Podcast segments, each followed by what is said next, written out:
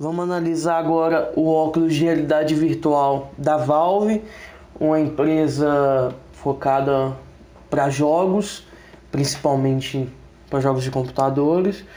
E vendo que essa nova tecnologia chegar em peso, ela decidiu é, investir pesado nisso. Como é, no Brasil ainda é muito fora de mão, muito caro, vamos pegar ideias das, das pessoas que têm, têm analisado ele, pegado ele, tocado, usado, etc. E vamos tentar ver o que a gente consegue fazer. Bom, ele tá a um preço de banana, 8 mil reais no Brasil. Na, nos Estados Unidos eu acho que é, é infinitamente menor, é cerca de 700 a 800 dólares ou algo do tipo, varia muito do preço, varia muito do lugar também que você tá. E esse diferente do da Samsung é totalmente focado em jogos, 100% jogos, não é ah, assistir filme ou usar um aplicativo brincadeira, não, esse aqui é 100% para jogos. Quando eu fiquei sabendo dele, foi meados de agosto do ano passado, por causa do, do maior jogo que a Steam tem, que a Valve tem. Steam é a plataforma, a Valve é a, a empresa. Eu vi os recursos que tinham de do jogo em si, quando você assistia o jogo com óculos, quando o, quando acontecia algo no jogo, a interação com o mapa era bem diferente do que é normalmente.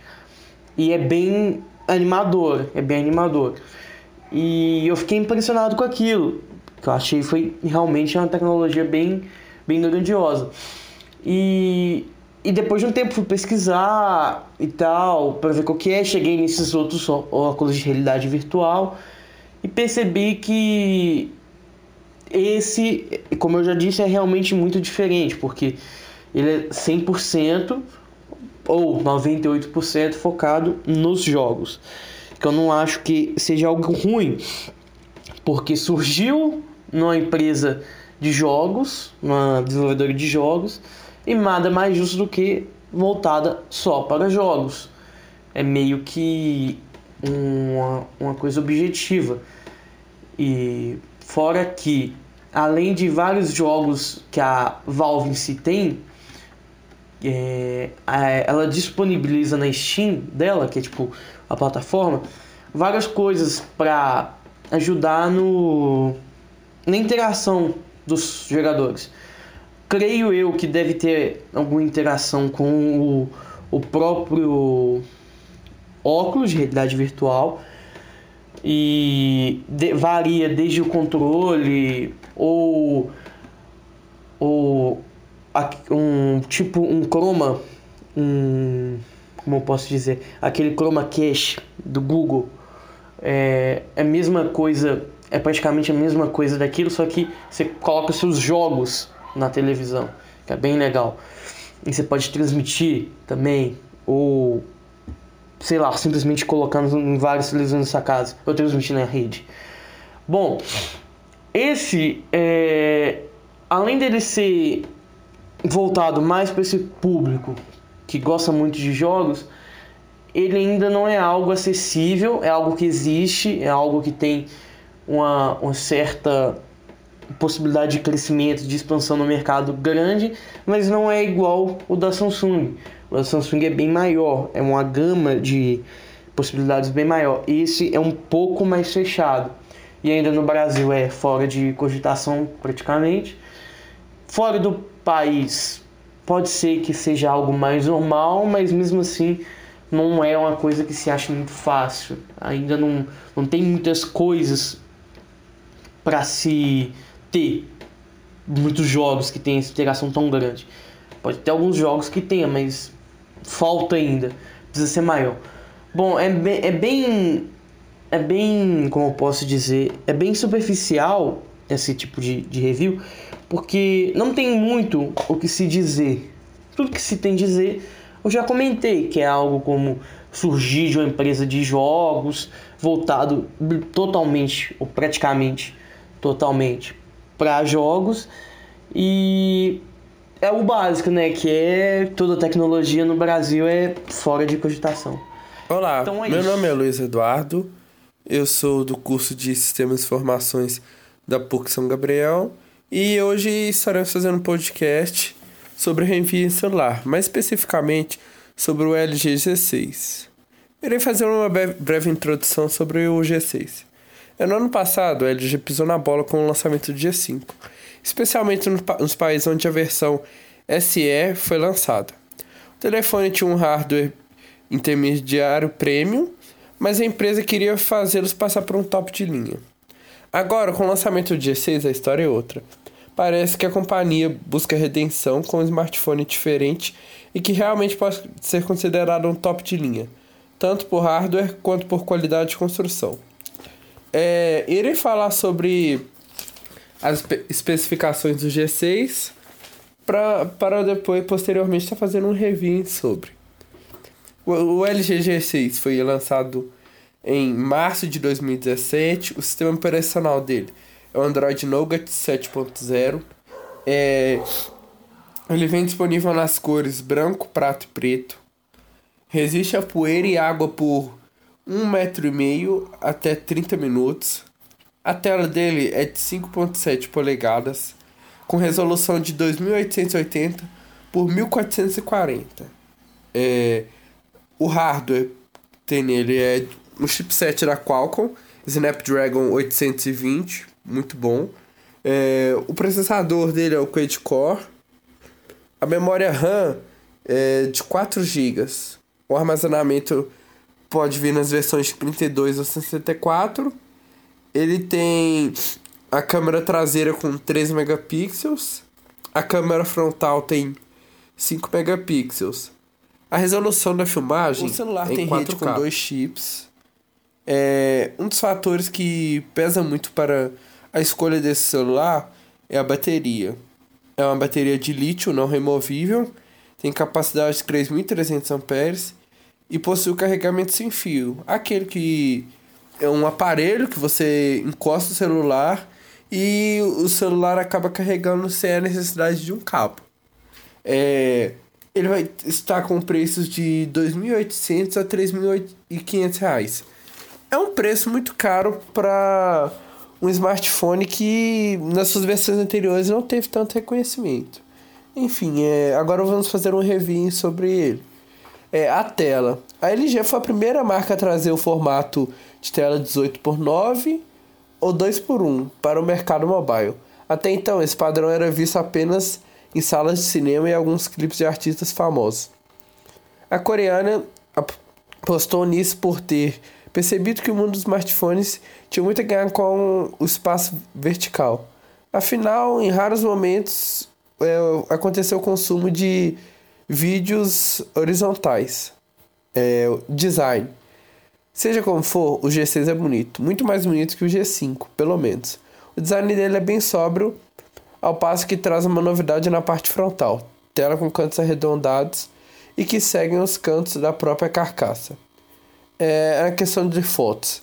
Como já foi dito, ele tem uma câmera de 13 megapixels, a frontal, e a câmera traseira. A frontal é de 3 megapixels e a traseira é de 5. É, ele consegue fazer fotos impressionantes quando temos boas condições de iluminação.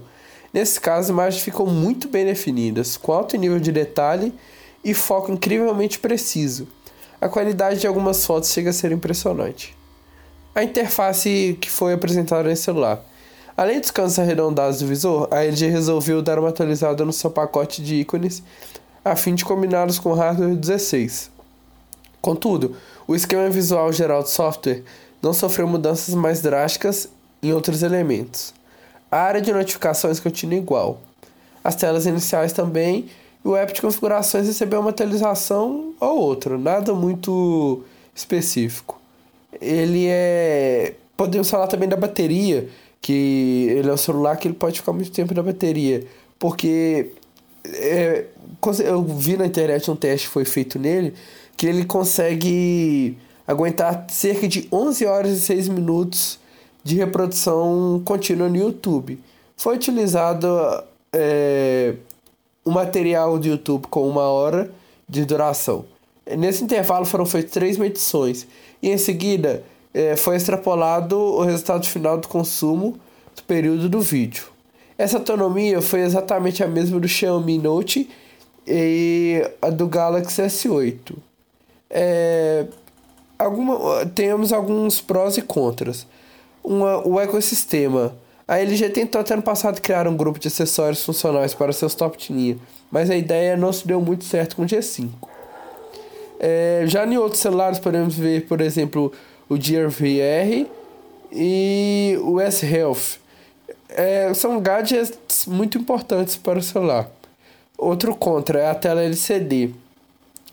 É, a resolução da tela não é a AMOLED que podemos ver no S8, algo que não é muito interessante. Do, é, da evolução do, do iPhone ao longo dos anos. Em 2007, a Apple, uma grande empresa, né, lançou seu primeiro iPhone, seu primeiro celular, e definitivamente marcou seu, seu nome na, no mundo é, do consumidor desde então, já que, apesar de, né, de seus alto, pre, altos preços, ela é, oferece uma grande é, qualidade de serviço, segurança e uma interface extremamente extremamente amigável ao usuário.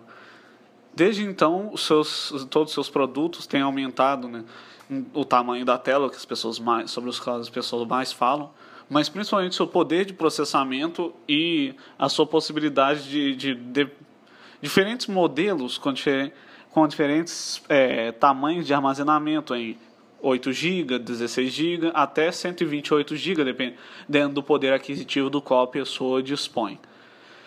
Podemos concluir que ao longo, ao longo desse, desse tempo a empresa foi aprendendo com os negócios que fez e desenvolvendo cada vez um trabalho melhor, com troca de, trocando seus processadores, fazendo suas, pe suas próprias peças e criando assim um bom produto que atende as pessoas de uma maneira que outros celulares. Meu nome é Samara, da System Tech, e hoje vou falar do Google Pixel. É, ele foi anunciado em outubro de 2016. A Google apresentou os smartphones Pixel. Ele substitui a linha Nexus no mercado de portáveis. Ele conta com 5 polegadas, processador Snapdragon de 821 e 4 GB de RAM. É, também um destaque para a câmera de 12 megapixels. É o primeiro telefone do Google com assistente integrado, armazenamento ilimitado para todas as suas fotos e vídeos, bateria que dura todo dia e carrega rápido. É, eles prometem que a bateria dura em 7 horas e carrega em apenas 15 minutos. Possui três cores, de 5 polegadas, e ele também promete recuperar seu antigo, seu, seu antigo celular, né? Passando com adaptação rápida para o novo celular.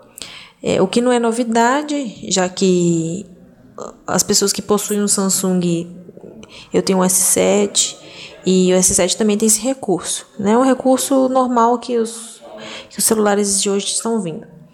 É, o Google já, já estava no, nos celulares ele com, com o Android, já que o Android é, é da Google, então, querendo ou não, os celulares já, já possuíam Google. Mas o Google estava precisando de um celular só dela.